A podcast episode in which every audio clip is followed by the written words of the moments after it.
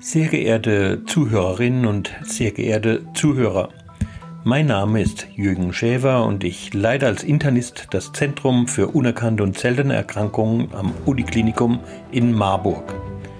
Ich bin Mitherausgeber dieses von Ihnen gewählten Podcasts Diagnose selten, seltene Erkrankungen häufiger als man denkt.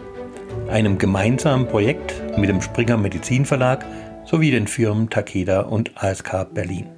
Unser heutiger Gast ist einer der führenden Kinderärzte Deutschlands und leitet die Sektion Pädiatrische Endokrinologie und Diabetologie an der renommierten Universitätsklinik für Kinder- und Jugendmedizin in Ulm.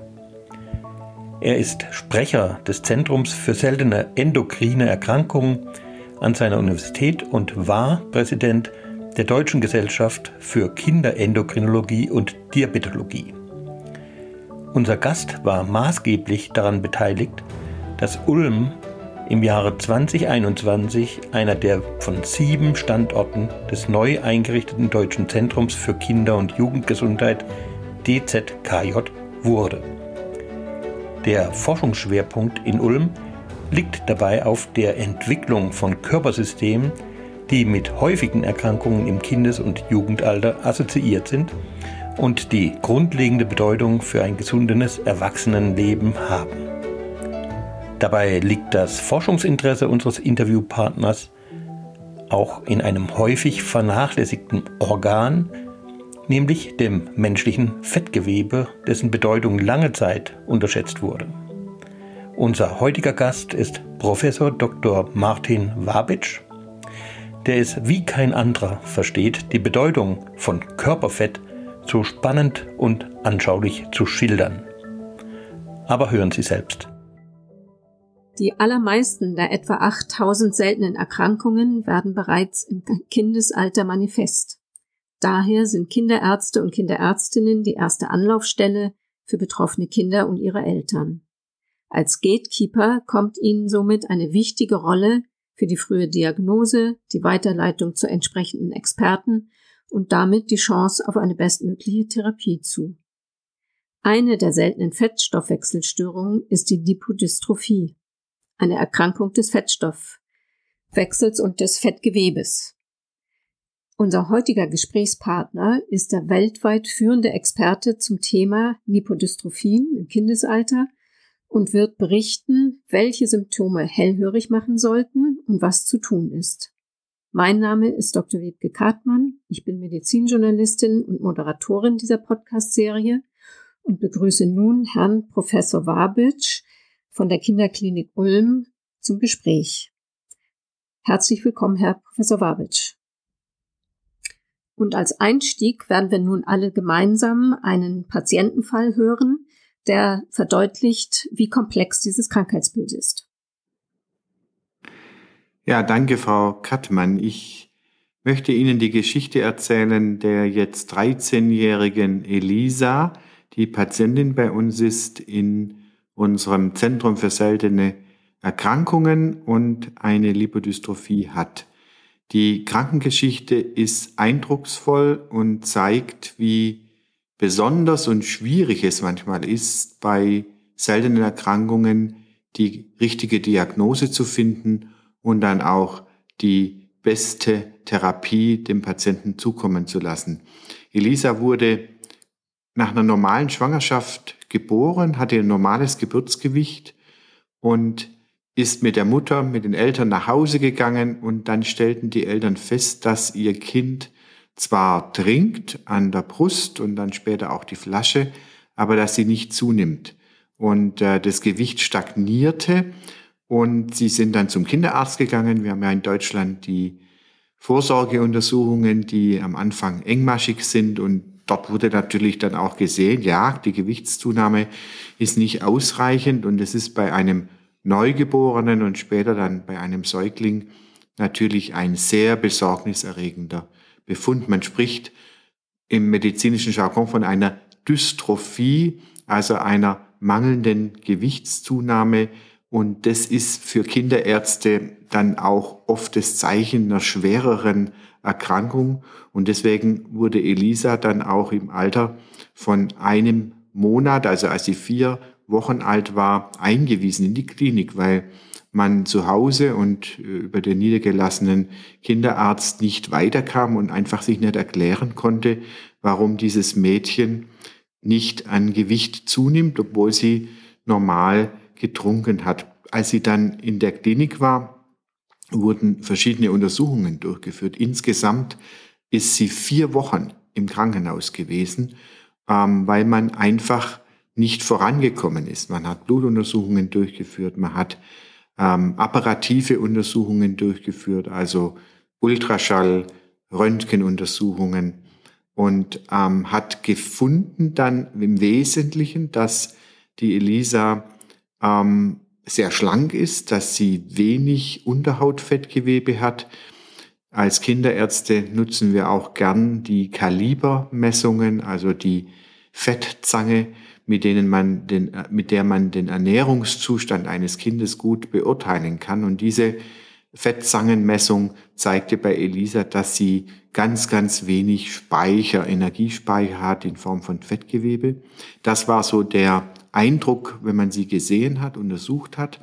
Und dann hat man im Labor bei den Blutwerten festgestellt, dass sie ähm, hohe Fettwerte hat im Blut. Also als dann zwei Monate altes, alter Säugling hatte sie sehr, sehr hohe Fettwerte, um das mal eine Zahl zu nehmen. Die Triglyceride, die Fette im Blut waren 50-fach erhöht, 50-fach höher, als es normalerweise ähm, beim Gesunden ist.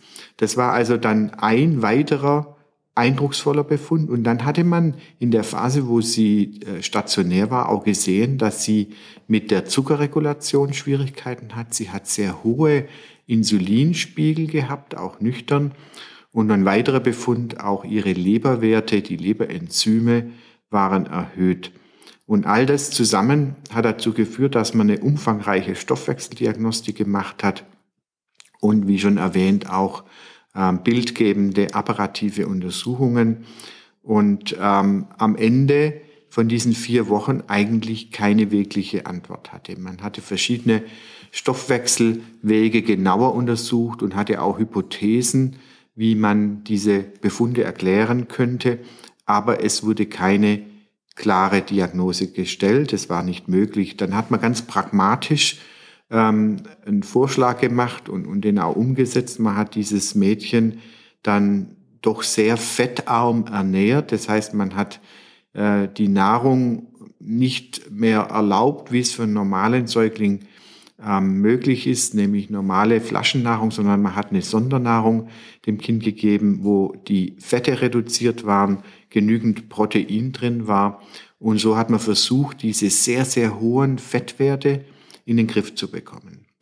Im Alter von sechs Monaten, war ja dann regelmäßig sowohl beim niedergelassenen Kinderarzt als auch in einer Kinderklinik, wo sie dann auch weiter untersucht wurde. Im Alter von sechs Monaten hat man dann eine sehr kräftige Muskulatur festgestellt und weiterhin ganz auffällig, stellen Sie sich mal ein normales sechsjährige, sechs Monate alten Säugling vor, der ist ja so richtig ähm, starke, deutliche Körperumfänge, hat viel, viel Fettmasse angesammelt. Das hat die, das Mädchen nicht. Sie ist weiter ganz schlank gewesen und hatte dann weiter diese veränderten Blutwerte. Man hat dann bei der Untersuchung auch festgestellt, dass die Leber vergrößert war. Ähm, und man hat dann ähm, gesehen, dass sie auch eine Veränderung am Herzen hatte. Der Herzmuskel war vergrößert. Man spricht äh, da von einer Kardiomyo Partie. Und weiterhin war unklar, was dieses Mädchen hat. Die Eltern haben jetzt sechs Monate lang einen Säugling, der eigentlich normal geboren wurde und erstmal von einem gesunden Kind ausgegangen wurde und jetzt sechs Monate lang eine große Sorge, das Kind nimmt nicht zu, das Kind sieht krank aus, hat dann diese veränderten äh, Werte im Blut und wir müssen das Kind jetzt mit einer Diät ernähren. Also die Sorge der Eltern war groß. Dann spricht man im Umfeld natürlich auch drüber. Das, so kleine Kinder werden ja auch gern gezeigt, der Verwandtschaft. Und eigentlich ist es ja ein freudiges Ereignis. Aber hier war immer, immer diese Sorge, dieses kleine Kind hat irgendetwas, was die Ärzte gar nicht wissen, was es ist und wie geht es weiter, was können wir tun. Und das ist für eine junge Familie schon eine belastende Situation. Dann war der Vater ähm, so ähm, engagiert, dass ihm das einfach keine Ruhe gelassen hat. Und er ist dann selber ins Internet gegangen und hat gesucht und gesucht und gesucht und kam dann selber auf eine Seite, wo Kinder mit mangelnder Gewichtszunahme beschrieben werden und auch auf eine Seite, wo über Lipodystrophie berichtet wird. Es ist interessant, dass das Internet diesem Vater hier tatsächlich seriöse ähm, Medizininformationen überliefern konnte und er dann diesen Verdacht hatte, meine Tochter muss doch eine solche Erkrankung haben. Und zusammen mit einem exzellenten Arzt an einer Uniklinik, ähm, der selber ähm, sich sehr, sehr engagiert hat für dieses Mädchen ähm, und dann weiter auch geprüft hat, was könnte denn das für eine besondere Form der seltenen Erkrankungen sein, was könnte das für eine Form der Lipodystrophie sein, wurde dann äh, der Verdacht auf eine angeborene Form der generalisierten Lipodystrophie gestellt und auch der Verdacht auf ein sogenanntes Berardinelli-Seib Syndrom gestellt. Das hat dieser Doktor dann recherchiert und ähm, hatte dann Recht bekommen, als dann die entsprechende genetische Untersuchung eine entsprechende Genvariante in dem Kandidatengen für diese Erkrankung zeigen konnte. Und in dem Moment, das war noch bevor das Mädchen ein Jahr alt war, war die Welt deutlich gebessert, ohne dass man jetzt ähm, eigentlich eine andere Therapie hatte war die Familie entlastet. Die Sorge war ähm, von ihnen genommen, die große Sorge, was hat mein Kind, wie kann man ihm helfen. Und man hatte eine Diagnose und hatte andere Fälle jetzt, die schon älter waren, an denen man sich orientieren konnte und ist dann zusammen mit diesem sehr engagierten Arzt an der Uniklinik die weiteren Monate und Jahre gegangen, hat die notwendigen Vorsorgeuntersuchungen gemacht, hat auch die diätetische und auch medikamentöse Therapie ähm, eigentlich so, wie es richtig ist, auch durchgeführt.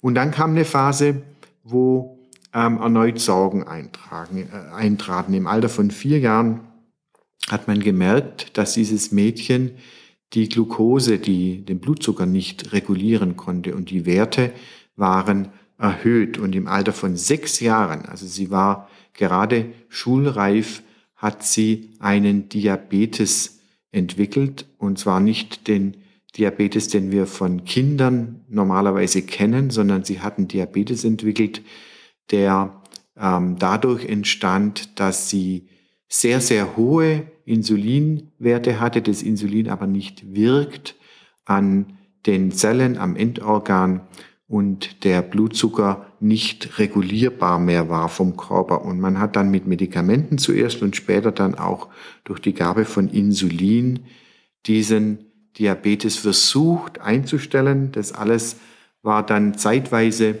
erfolgreich bis zum Alter von ja, 13 Jahren. Das ist jetzt ein gutes Jahr her, wo sie dann mit uns in Kontakt kam, die Patientin, über den engagierten Arzt und wir ihr jetzt eine bessere Therapie zukommen lassen, können wir behandeln sie jetzt mit einem rekombinanten humanen Leptin. Das ist ein Hormon, das im Fettgewebe gebildet wird, bei der Patientin vollständig fehlt. Und diese Behandlung führte dazu, dass man das Insulin absetzen konnte, auch andere Medikamente reduzieren konnte und die Patientin sich jetzt viel, viel leichter tut im Alltag. Sie kriegt eine Injektion am Tag mit diesem ähm, besonderen Medikament, das ähm, bei dieser Erkrankung zum Einsatz kommt. Und dadurch hat sie eine deutlich einfachere Therapie. Noch ein letzter Gedanke, die Eltern beobachteten bereits im Kleinkindesalter und dann später in der Schulzeit, dass Elisa sehr, sehr hungrig war, obwohl sie so schlank war und gar nicht richtig zunehmen konnte. Und dieser Hunger war dann etwas, was ähm, interessanterweise dann ganz zentral das Thema war, weil sie ständig geguckt hat, dass sie was zum Essen bekam und ähm, auch selber an den Kühlschrank ging und auch äh, nicht verschlossene ähm, Quellen, Schränke, wo Nahrung war, dann doch immer wieder aufmachte, um zu essen. Das ist auch typisch für diese Erkrankung. Diese Hyperphagie hängt auch mit dem mangelnden Hormon Leptin zusammen. Und auch das wurde deutlich besser oder verschwand sogar ganz, seitdem wir sie jetzt mit diesem humanen Hormon Leptin behandeln.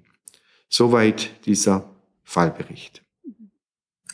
Vielen Dank für diesen ja wirklich sehr eindrucksvollen Fall und den Bogen wirklich über den ganzen Weg, bis eben die Diagnose gefunden wurde und auch mit einer adäquaten Therapie äh, ja das Leben weitgehend normalisiert werden konnte für dieses Mädchen.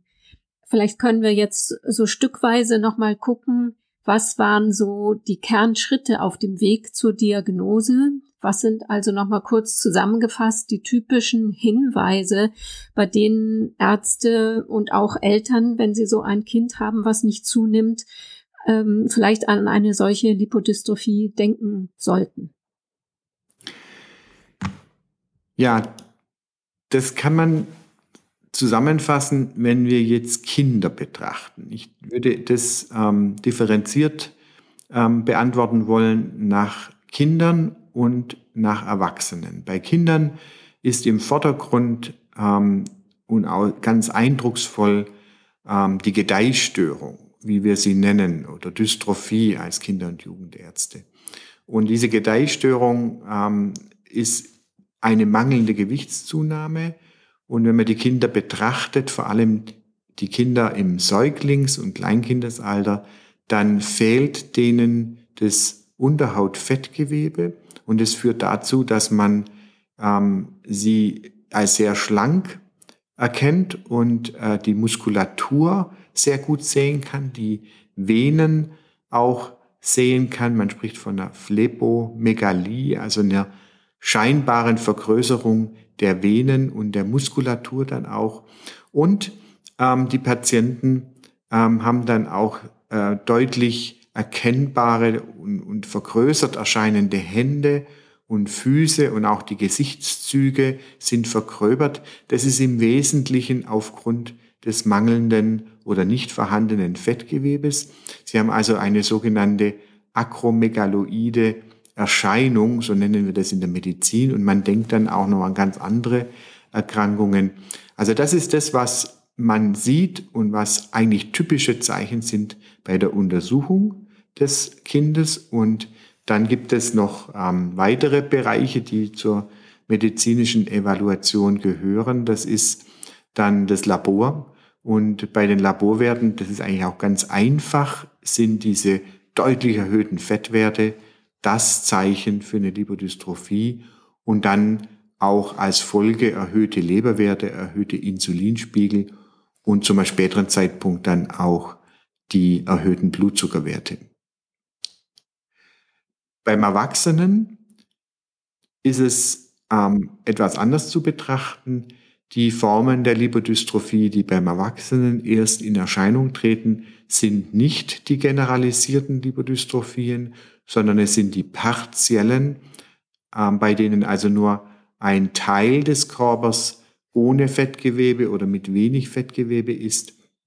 Und diese Erwachsenen die werden meistens im Jugendalter auffällig durch eine auffallende Körperfettverteilung und die häufigste Form ist die familiäre partielle Lipodystrophie. Bei dieser Form haben die Betroffenen dann ganz schlanke Beine, schlanke Arme, in der Regel auch ein schlanken, schlankes Becken und einen schlanken Hüft- und Gesäßbereich und haben dann eine vermehrte Ansammlung von Körperfett im Bereich des Halses, des Kopfes, der Schulter, Oberkörperbereich. Also eine richtige Fehlverteilung von Fettgewebe.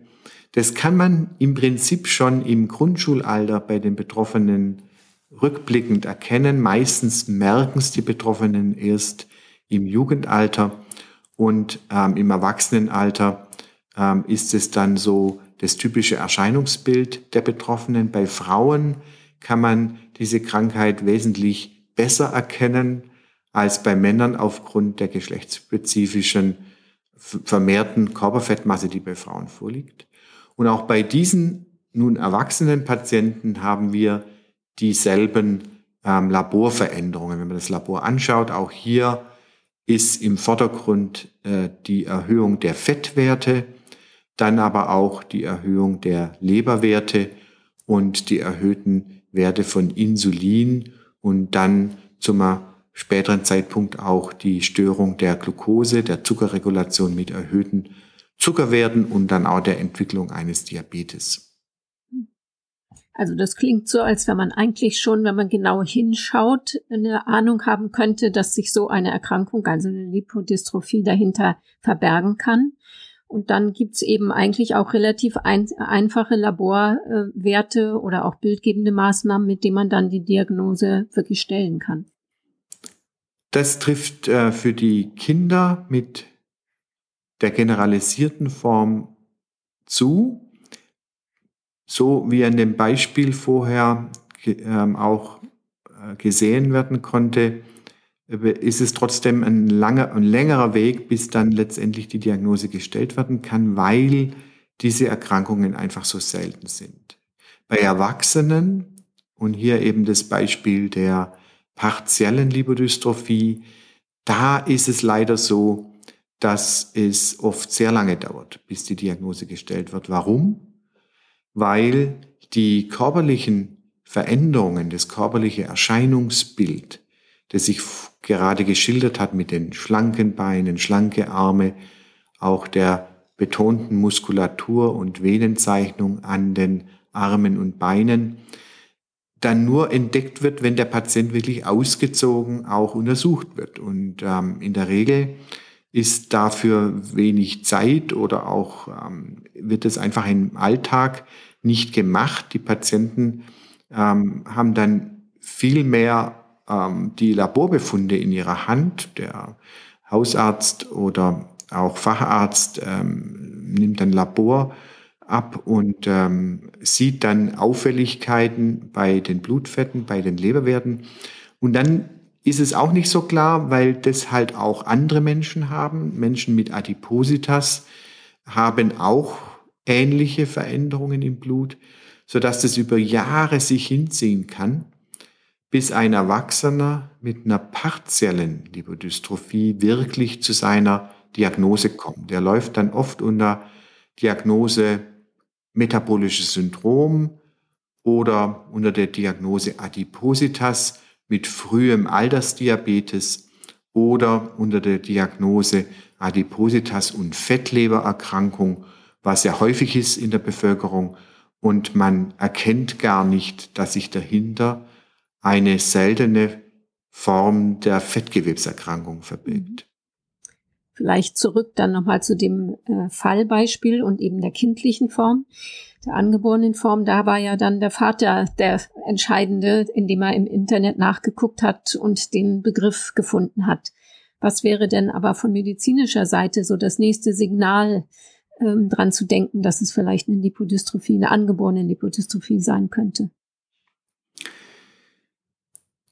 Ja, hinterher ist man immer schlauer. Eigentlich war das im Alter von einem Monat schon klar, was dieses Kind hat. Die Kombination von mangelndem oder sogar nicht vorhandensein von Fettgewebe und erhöhten Fettwerten im Blut, diese Kombination darf oder kann eigentlich sofort zur Verdachtsdiagnose Lipodystrophie führen. Leider ist halt so, dass es eine sehr seltene Erkrankung ist und nicht jeder Arzt davon schon gehört hat. Mhm. Mhm. Was ist denn dann der nächste Schritt, um wirklich zu bestätigen, dass das eine Lipodystrophie ist? Das trifft für die meisten Formen der Lipodystrophie zu, dass es eben angeborene Erkrankungen sind und angeborene Erkrankungen können wir heute zum großen Teil auf genetischer Ebene untersuchen und auch eine genaue Diagnose stellen. Das heißt, wir kennen einen Großteil der ursächlichen Genveränderungen bei diesen Formen der Lipodystrophie und durch eine Untersuchung der Gensequenz dieser Gene, die wir im Auge haben, ähm, kann man dann die Diagnose beweisen und ähm, hat dann nicht nur den Beweis für die Lipodystrophie, sondern kennt dann sogar das betroffene Gen. Und da gibt es dann Unterschiede je nach betroffenem Gen und sogar je nach Variante in dem betroffenen Gen kann man dann schon voraussagen, wie der Verlauf dieser Erkrankung ist, anhand von anderen Fällen, die man kennt. Und da gibt es ganz unterschiedliche Verläufe bezüglich ähm, von der Folgeerkrankungen oder auch Begleiterkrankungen und auch der dann erforderlichen Therapie. Mhm. Was passiert denn genau bei diesen Mutationen, die gefunden werden, in welchem Gen und was bedeutet das dann fürs ähm, Fettgewebe und die Störungen, die daraus resultieren? Ja, das ist äh, biologisch äh, hochinteressant. Ähm, diese Genveränderungen ähm, liegen in Genen, die mit der Biologie des Fettgewebes zu tun haben. Und da gibt es Gene, die die Entwicklung von Adipozyten, von Fettzellen steuern. Das sind sogenannte Differenzierungsgene, also Gene, die aus einer Stammzelle dann die funktionsfähige Fettzelle machen. Wenn ein solches Gen betroffen ist, dann kann sich gar kein Adipozyt bilden und ähm, der Defekt ist dann sehr früh. Die Stammzellen haben den Defekt und es bildet sich überhaupt kein Fettgewebe. Andere Gene äh, sind zum Beispiel ähm, im Bereich der Stoffwechselvorgänge, also der Synthese, der Herstellung von Fett, von Triglyceriden in der Fettzelle. Sie müssen sich dabei vorstellen, die Fettzelle selber ähm, baut ja das Fett auf, sie bekommt dazu Zucker, sie bekommt dazu Aminosäuren und auch Fettsäuren aus der Nahrung über das Blut und baut dann selber in der Zelle die Triglyceride, also die komplexeren Fette auf. Das muss sie selber tun. Und wenn sie das nicht kann, weil ähm, irgendwo in der Synthesekette ein Baustein fehlt, ein Enzym fehlt, dann ist zwar eine Adipoz ein Adipozytar, eine Fettzelle vorhanden, aber die kann sich nicht füllen mit Energie, mit ähm, Fett oder Triglyceriden. Und es gibt auch noch weitere ähm, Bereiche in der Biologie der Fettzelle, wo Defekte sein können. Das trifft jetzt für die ähm, für die Teile, die außerhalb der Zelle sind, die das Gerüst der Zelle darstellen, ähm, und da gibt es verschiedene Veränderungen, die sind bindegewebsbezogen und lassen die Fettzelle nicht ihre Form annehmen oder führen dazu, dass sie sehr früh vom Körper abgebaut wird, weil sie als defekt erkannt wird. Ähm, also es sind so grob die großen Bereiche, wo sich solche Defekte finden können. Und das Interessante und, auch Spannende ist, das machen wir hier auch in meinem Labor. Man kann diese Veränderungen in den Genen im Kulturschälchen an menschlichen Stammzellen oder auch Fettzellen reproduzieren oder simulieren. Wir können also quasi im Labor ähm, diese Defekte, diese Fehler in den Genen ähm, darstellen in einer Zellkultur und können daraus ganz viel lernen was nun in der Zelle wirklich vor sich geht, wenn dieser Defekt vorliegt. Mhm. Das heißt, aus diesen Untersuchungen, die Sie in Zellkultur machen und den genetischen Informationen, können Sie eben, wie gesagt, die Verläufe auch schon vorhersagen und dann ja sicherlich auch die Therapie entsprechend führen, ja? Oder welche Auswirkungen hat das dann auf das Management der betroffenen Patientinnen? Ja, also wie erwähnt, die Kenntnis über das betroffene Gen und auch die Art der Variante beziehungsweise deren Lokalisation auf dem Gen ist relevant für den weiteren Krankheitsverlauf. Diese Informationen beziehen wir allerdings vor allem aus anderen Fällen, wo wir die Verläufe schon kennen. Die Befunde, die wir aus dem Labor haben, sind nun nicht in einem Schritt gleich zu transferieren in die Versorgung des Patienten, sondern die zeigen uns mehr über die Pathophysiologie, über die Vorgänge in der Zelle.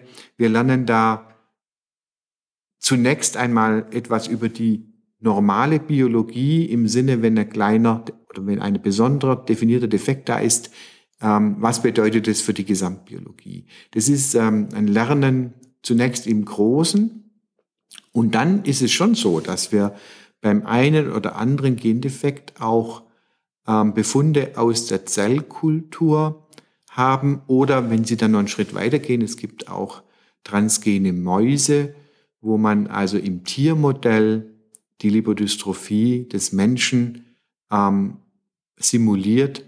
Beides, die Zellkulturen oder auch das, Lipo oder auch das Lipodystrophie-Tiermodell, ähm, lässt uns dann bestimmte Befunde ähm, erheben, die uns nachdenklich machen und vielleicht auch in der Zukunft ähm, andere Therapieformen ähm, ins Auge fassen lassen, die natürlich dann erstmal in klinischen Studien untersucht werden müssen. Mhm. In welche Richtung geht da jetzt die forscherische Neugier, um eben diesen Hinweisen nachzugehen? Also was weiß man noch nicht über das Fettgewebe und seine Funktion, was noch relevant wäre? Naja, da kann man gleich ein, ein Schlagwort erstmal äh, reinnehmen. Das ist Gentherapie. Ähm, wenn wir einen Gendefekt kennen, der ähm, Auslöser für eine Erkrankung ist, stellt sich natürlich für die innovative Forschung ähm, die Frage, kann ich diesen Gendefekt ähm, beheben und kann ich damit dem Patienten helfen. Und das ist nun für die Lipodystrophien äh, tatsächlich eine Frage für die Zukunft, also die angeborenen Lipodystrophien, bei denen eine Genveränderung ähm, die Krankheit auslöst, da kann man sich die Frage stellen, ist es möglich, in den Stammzellen diese Genvarianten zu reparieren und dadurch dem Patienten ähm, ein gesundes Fettgewebe ähm, wieder zu ermöglichen. Das ist Zukunftsmusik. Da gibt es ja erst ganz wenige Beispiele,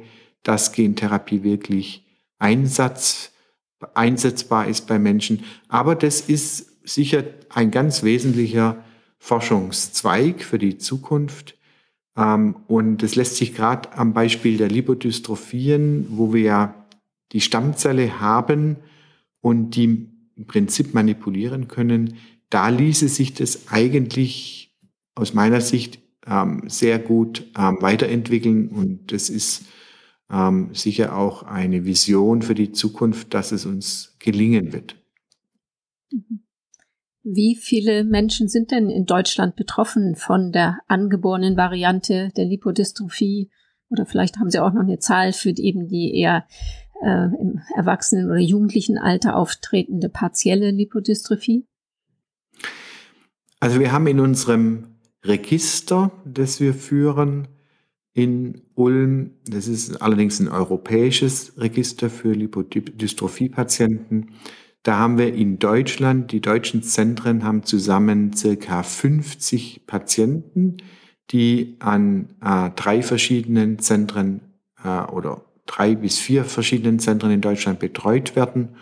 Und äh, davon äh, ist der kleinere Anteil, also ähm, das sind circa fünf bis zehn, ich will jetzt keine genaue Zahl nennen, fünf bis zehn Patienten, die eine generalisierte angeborene Form der Lipodystrophien haben und der Rest, die anderen, also 45 haben eine partielle familiäre Lipodystrophie. Es gibt dann auch noch andere Formen, ganz seltene Formen, aber das sind so die zwei Bereiche, die, über die wir jetzt gerade besprochen haben.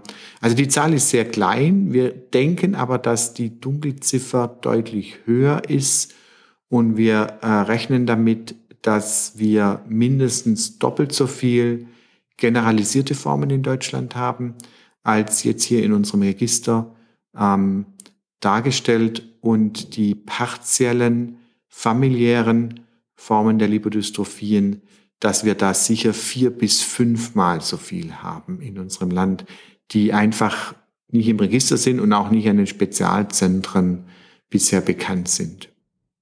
Mhm. Sie haben ja an dem Fallbeispiel auch aufgezeigt, dass das ja ein langer Weg ist, ähm, wo es dann auch immer wieder Komplikationen oder Begleiterkrankungen eben geben kann, die auftreten.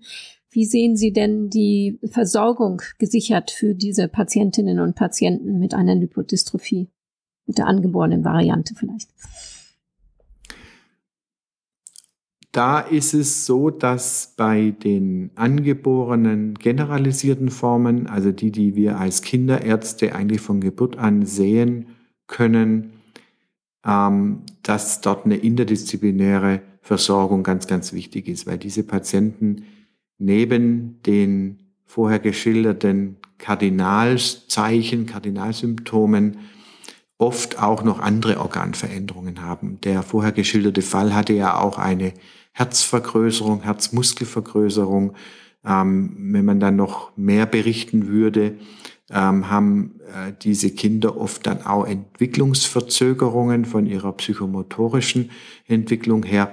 Das heißt, ich brauche bei diesen Patienten den Kinder- und Jugendarzt, ich brauche einen Endokrinologen, einen Diabetologen, einen ähm, Neuropädiater, einen Kardiologen, ich brauche dann auch die Physiotherapie und wie bei eigentlich allen chronisch Kranken brauche ich auch immer eine psychologische Begleitung und Unterstützung.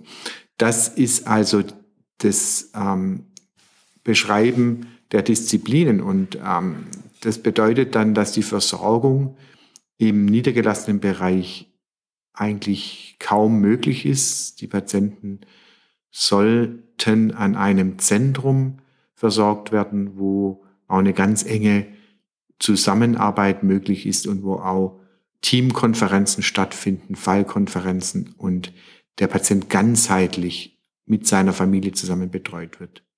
Bei den Erwachsenen, wo dann im Vordergrund die partielle familiäre Lipodystrophie steht, auch da ist es erforderlich, dass mehrere Disziplinen zusammenarbeiten. Und auch hier, obgleich das ähm, äh, eine Wunschvorstellung ist, wäre es gut, wenn auch diese Patienten an einem Expertenzentrum betreut werden, wo alle zusammenarbeiten wo eine ganzheitliche Betreuung möglich ist.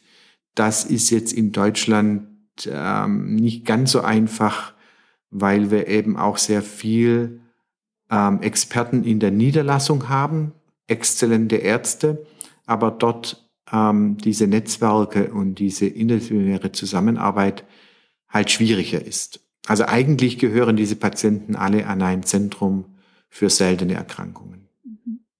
Und wie engmaschig müssen sie dort betreut werden? Denn Sie haben ja gesagt, es gibt drei bis vier Zentren in Deutschland. Das heißt, das sind ja ordentliche Anfahrtswege für die Eltern mit ihren betroffenen Kindern. Ähm, also das ist ja gar nicht so leicht zu bewerkstelligen. Ja, da ist es, glaube gar nicht so wichtig, dass die jetzt alle paar Monate an dieses Zentrum kommen, sondern diese Zentren haben ähm, die Verantwortung dann, dass ein Behandlungspfad definiert wird, dass ähm, auch dafür Sorge getragen wird, dass die Befunde gut dokumentiert werden, eben auch in einem Register. Und ähm, wir machen das jetzt so von Ulm aus, dass wir Patienten aus ganz Deutschland, auch aus dem ähm, benachbarten europäischen Umland ähm, betreuen und die Patienten dann in der Regel einmal im Jahr hier sehen. Wir hatten jetzt zu Zeiten der Pandemie auch ähm, Videosprechstunden durchgeführt und die Laborwerte und auch ähm, die Untersuchungen, die im Verlauf immer wieder gemacht werden, sollten, die können natürlich sehr gut auch vor Ort am Wohnort durchgeführt werden. Wir müssen nur die Befunde hier gemeinsam im Team besprechen und den Patienten beraten. Also die physische Vorstellung ist nicht immer engmaschig notwendig. Da reicht's alle einmal im Jahr oder auch theoretisch einmal in zwei Jahren, wenn ähm, der Patient in der Lage ist, mitzuarbeiten und auch selber Dinge zu organisieren vor Ort. Und was bräuchte es im ambulanten Bereich, damit eben diese komplexe Versorgungsstruktur gewährleistet werden kann? Also was sind da sozusagen Ihre Forderungen auch an das Gesundheitssystem für die Zukunft, was da verbessert werden müsste? Also wie bereits angedeutet, haben wir in Deutschland schon eine spezielle Situation, weil wir halt sehr viel Kompetenz im niedergelassenen Bereich haben, was sicher gut ist, damit jeder Patient auch direkt zu seinem Experten gehen kann, über die Hausärzte koordiniert. Aber, und jetzt kommt das große Aber, bei den seltenen Erkrankungen ist halt das nicht ausreichend. Da äh, ist sogar so, dass da eher aus meiner Sicht das manchmal kontraproduktiv ist, weil die Patienten dann oft von Pontius zu Pilatus, wie man so sagt, gehen und die Zusammenführung der Befunde ganz schwer ist. Das schafft der Hausarzt nicht. Und der Patient, der nicht selber einen großen Ordner hat, wo er alles abheftet, äh, das ist bei wenigen der Fall, dass sie das machen, äh, der schwimmt dann und, und äh, keiner hat dann alle Befunde beieinander und keiner ist in der Lage, solche Patienten mit seltenen Erkrankungen zu führen. Also hier haben wir Spannungsfeld bei uns im Land und da würde ich mir wünschen, dass diese Zentren für seltene Erkrankungen noch viel, viel mehr Beachtung finden in der Versorgung, aber dann auch eine bessere, noch bessere Finanzierung bekommen, damit dort auch die Zusammenarbeit äh, möglich ist, auch mehr Patienten gesehen werden können und die Patienten ihrerseits Unterstützung finden, solche Zentren auch zu erreichen. Das ist die Forderung, die Bitte. Da ist es jetzt sicher keine, keine grobe Kritik jetzt meinerseits. Da tut sich ja viel. Die seltenen Erkrankungen werden ja nach den NAMSE-Kriterien auch in Deutschland besser und besser versorgt werden. Das geht Schritt für Schritt. Selber wünscht man sich natürlich immer, dass es noch etwas schneller gehen würde. Und hier speziell an einer Uniklinik ähm, wünscht man sich einfach noch mehr Zeit und Zeit heißt einfach auch noch mehr Personal ähm, auf der Ebene der Ärzte, dass wir uns einfach noch besser kümmern können um die Patienten. Mhm.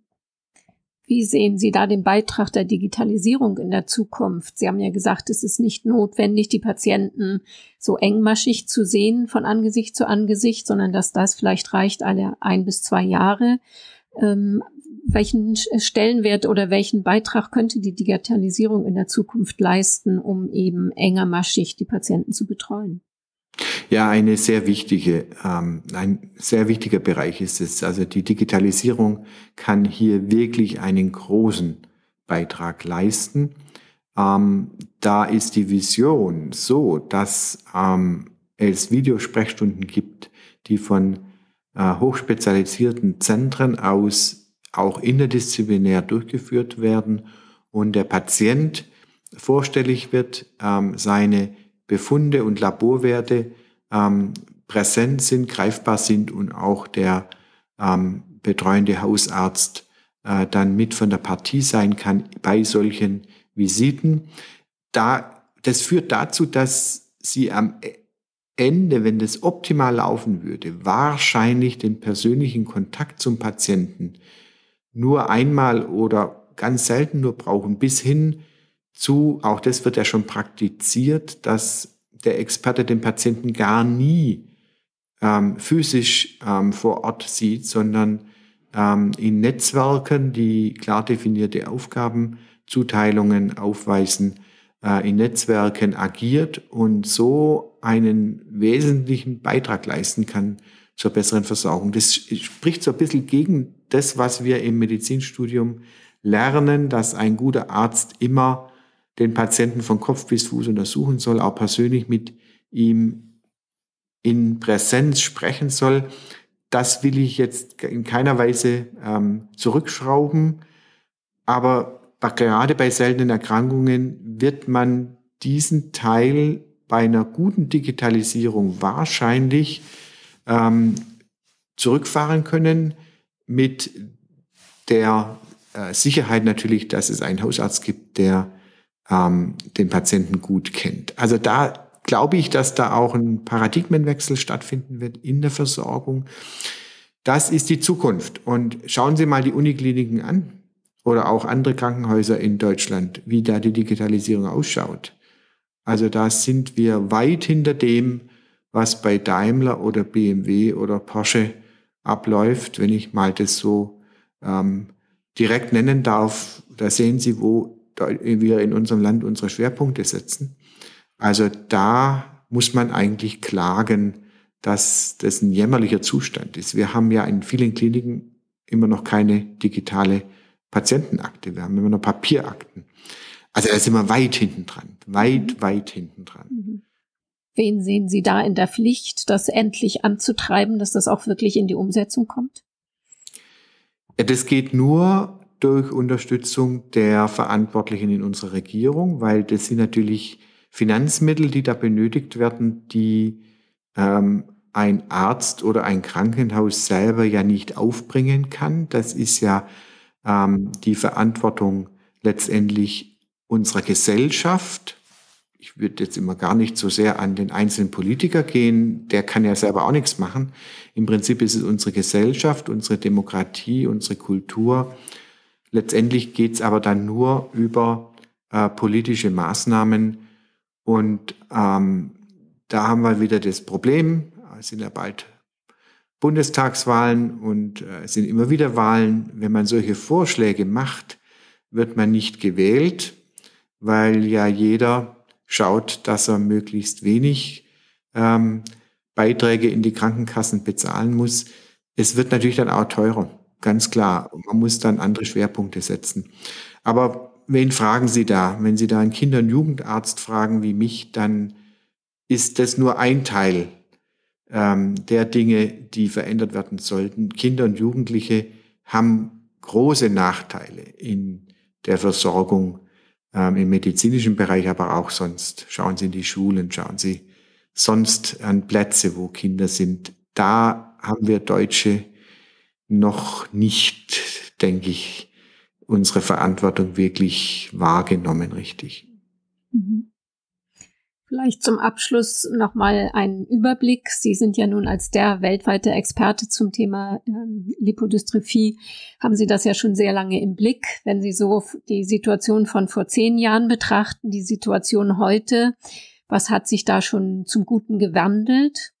Und vielleicht anschließend, was ist Ihr Ausblick? Wie wird es in zehn Jahren aussehen für Betroffene mit seltenen Erkrankungen und eben speziell für dieses Krankheitsbild?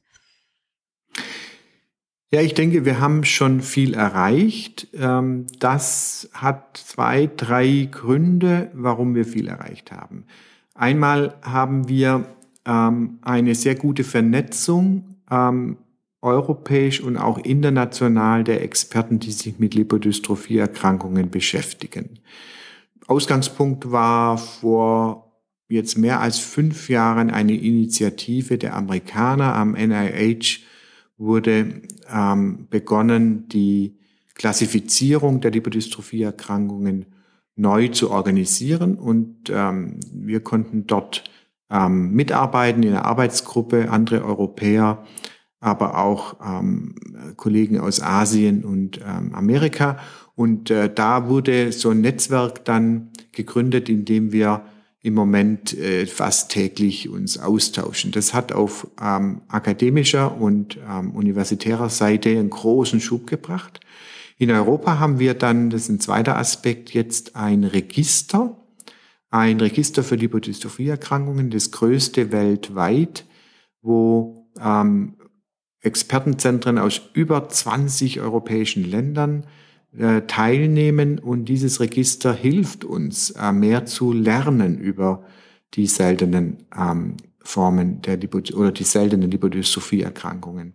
Und dann ähm, vielleicht ja, noch zwei weitere äh, Aspekte. Wir sind sehr viel weitergekommen in der genetischen Diagnostik. Das heißt, wir haben sehr viel dazugelernt über weitere Gene, die Lipodystrophie-Erkrankungen auslösen. Das sind die neuen Methoden ähm, der Gensequenzierung, wenn Sie kein Kandidatengen haben, sondern ohne Hypothese rangehen, das ganze Genom sequenzieren und dann ein neues Gen finden. Das hat uns weitergebracht. Und dann, last but not least, das muss man ähm, recht verstehen, auch richtig einordnen, aber die Industrie, die pharmazeutische Industrie, trägt auch dazu bei. Es gibt ähm, verschiedene Firmen, die entwickeln Medikamente für seltene Erkrankungen, sogenannte Orphan Drugs. Und natürlich ist da immer das Geschmäckle dabei, damit wir viel Geld verdienen. Das ist die eine Seite, die muss reguliert werden. Aber der gute ähm, Aspekt daran ist, dass diese Firmen, die ja viel investieren, viel Geld in die Hand nehmen, um solche Medikamente zu entwickeln, die tragen natürlich ihrerseits dazu bei, zu einer besseren Versorgung, wenn man ein gutes Medikament hat, aber ähm, tragen auch dazu bei, dass solche Krankheitsbilder dann besser wahrgenommen werden. Also da ist ein positiver Aspekt nicht nur für den Patienten, sondern auch für die bessere Versorgung. Da sind wir jetzt also im ganz interessanten ähm, Stadium, ähm, aber noch lange nicht dort, wo wir sein sollten. Und äh, die Vision in fünf bis zehn Jahren, was wünsche ich mir? Ich wünsche mir zunächst einmal dass es ähm, eine Selbsthilfegruppe gibt in Deutschland. Die haben wir noch nicht wirklich. Also ein Zusammenschluss von Betroffenen und ihren Familien, äh, wo wir eine offene und warmherzige Atmosphäre haben, wo also neu diagnostizierte Patienten sich dann auch anschließen können und austauschen können. Das ist von unsagbarem wert, weil das, was wir Ärzte erzählen, ist das eine, aber was die Patienten sich untereinander erzählen, ist oft viel mehr wert. Und ähm, das haben wir noch nicht. Also das ist ein Wunsch für die nächsten, würde man sagen, fünf Jahre, dass das ähm, äh, entsteht. Ähm, dann der weitere Wunsch ist, dass wir noch weitere Zentren in Deutschland haben, die sich mit dem Thema beschäftigen, sofern die Digitalisierung auf sich warten lässt. Dann brauchen wir noch weitere Zentren. Und ähm, ich wünsche mir auch, dass ja diese neuen Medikamente, diese Orphan Drugs, ähm, dass die Patienten einen schnelleren und besseren Zugang dazu haben. Und die Vision ist die vorher skizzierte Gentherapie, die auf dem Papier und auch ähm, im, im Labor ansatzweise funktioniert, aber wo sicher nur ein weiter Weg ist, die am Menschen dann auch ähm, einzuführen. Das war jetzt ein wunderbares Schlusswort. Ähm, ich danke Ihnen für diese interessante Darstellung, was eben das alles für Folgen hat, wenn das Fett, wenn das Fettgewebe eine Störung hat. Und ähm, ja, ich wünsche Ihnen jetzt einfach ganz viel Erfolg, dass diese Schritte, die Sie gerade skizziert haben, für eine bessere Versorgung in den nächsten fünf bis zehn Jahren auch wirklich in die Umsetzung kommen und dass eben auch die Betroffenen in einer Selbsthilfegruppe wirklich ähm, ja mit mit anderen Menschen, die dasselbe Thema haben, sich austauschen können. Also vielen Dank für das Gespräch und an Sie, liebe Hörerinnen und Hörer, auch einen Dank fürs Zuhören. Ich hoffe, es war auch für Sie interessant, dass Sie etwas mitnehmen. Wenn Sie uns Feedback zu dieser Serie geben wollen, dann können Sie das gerne tun und zwar per Mail an podcast@ diagnose-selten.de und auch im nächsten Monat wird es wieder eine Folge dieser Serie geben. Seien Sie gespannt und wir freuen uns, wenn Sie wieder zuhören, wünschen für die Zwischenzeit alles Gute und auf Wiederhören.